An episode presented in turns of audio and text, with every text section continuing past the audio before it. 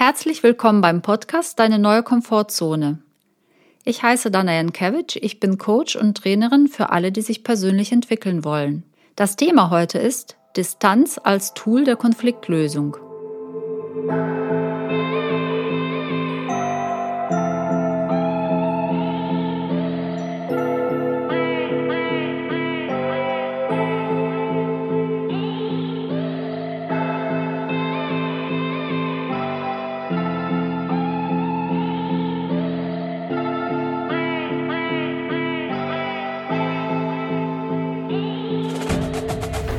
Alle Veränderungen und damit auch die persönliche Transformation sind ein Nährboden für Konflikte. Ob man die eigenen Gewohnheiten und Denkmuster ändert oder sich für einen kompletten Kurswechsel entscheidet, ist es offensichtlich, dass es Menschen geben wird, die mit diesen Änderungen nicht klarkommen. Und zwar unabhängig davon, ob sie selbst irgendwie betroffen sind oder meinen betroffen zu sein. Die natürliche Erstreaktion ist, sich dagegen zu wehren und die Veränderungen zu boykottieren. Die Nichtakzeptanz und die Unzufriedenheit führen erstmal zum Konflikt, vor allem wenn sie so ausgedrückt werden, dass man damit die Grenzen von dem anderen überschreitet. Denn jeder Konflikt hängt mit einer Grenzüberschreitung zusammen und ist ein Zeichen dafür, dass man auch das Thema Grenzen klären muss. Als ich es das erste Mal selbst gehört habe, war meine Reaktion, hm, so habe ich es noch nie gesehen. Ich war auch etwas skeptisch.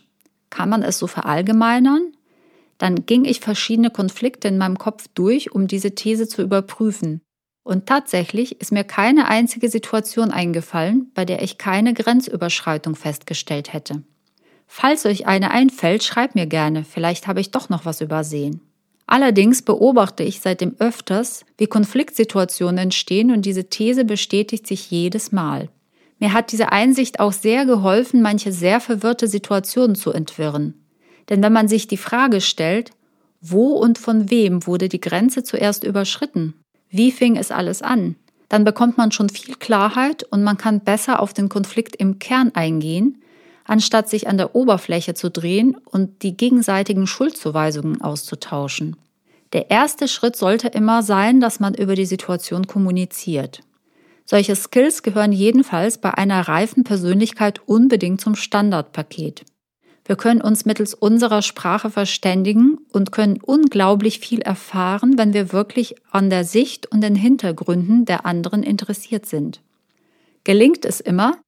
Nein, sehr oft sogar nicht.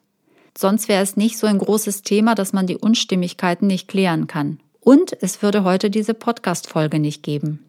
Viele Menschen leiden richtig darunter, dass sie sich im andauernden, belastenden Konflikt befinden, welches nicht gelöst werden will oder kann. In solchen Fällen ist Distanz heilend. Aus der Distanz sieht man das ganze Bild deutlich klarer. Man hat eine Möglichkeit, sich danach in kleinen Schritten wieder anzunähern. Dabei werden die Grenzen wieder neu getestet und man kann jetzt etwas klarere Zeichen geben, wo die Grenze verläuft. Aus dieser Position heraus ist es viel einfacher, neue Spielregeln zu vereinbaren, als in einer eingefahrenen Situation. Und wenn eine Annäherung nicht mehr möglich oder gewünscht sein sollte, ist es dann in jedem Fall eine ehrliche Lösung. Aber gerade vor einer Distanz hat man bei den Konflikten so viel Angst. Warum? Wenn wir jetzt die Gründe dafür besprechen, wird es deutlich, dass es viel mit den unbewussten Überzeugungen zu tun hat, die einen daran hindern, auf eigene Gefühle und Bedürfnisse zu hören. Und sie sollte man möglichst updaten. Der erste Grund, eine Distanz bedeutet auch eine Veränderung, bei der man sich erstmal unbeliebt macht. Schwer, oder? Man möchte ja gerne, dass man uns nett findet. Wenn wir dafür allerdings mit der Vernachlässigung von unseren Gefühlen und unseren Bedürfnissen zahlen, dann ist der Preis aus meiner Sicht zu hoch. Der zweite Grund, man möchte niemandem wehtun. Das ist eine richtige Einstellung, nur leider ist sie auf Dauer nicht tragbar, wenn wir damit uns selbst wehtun. Irgendwann mal wird es unerträglich. Und entweder man macht sich damit selbst kaputt oder man reagiert völlig destruktiv. Drittens, man hat Schuldgefühle, weil dieser Mensch für uns schon so viel getan hat oder weil uns so viel verbindet. Also, hier gibt es nicht viel zu ergänzen. Keine Bindung sollte dazu führen, dass wir uns ihretwegen selbst leugnen müssen. Viertens, die Überzeugung, dass man jeden Konflikt lösen muss. Eine solche Überzeugung ist ein Glaubenssatz, den es ebenfalls zu ersetzen gilt.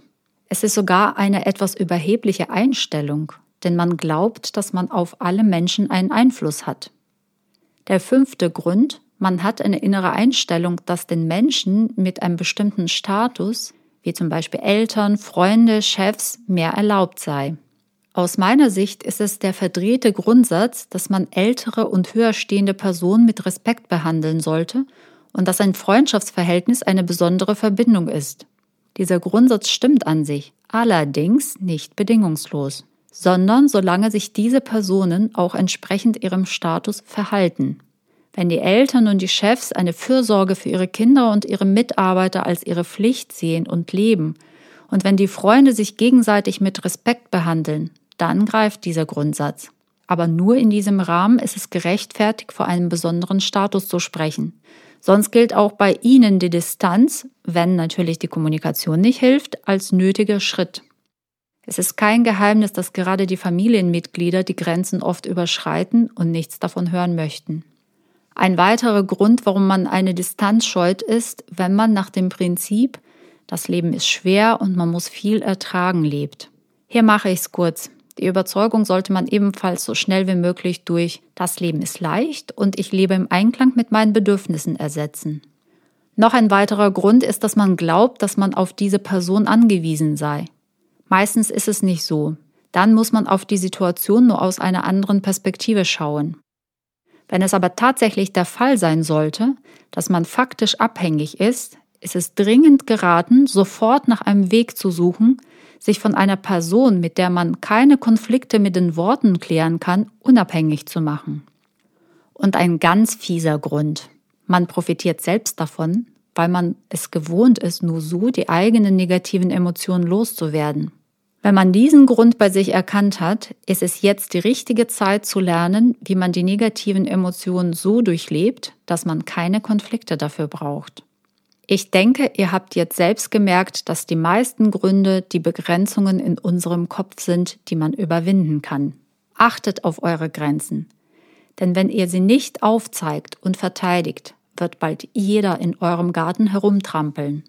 Wenn ihr Lust auf mehr Inspirationen, Tipps und Themen habt, die euch auf eurem Transformationsweg helfen, folgt mir auf Instagram at innercapacity. Alle meine Kontakte findet ihr auch dort oder unter www.innercapacity.net. Zeigt Mut und bleibt euch treu. Bis zum nächsten Mal.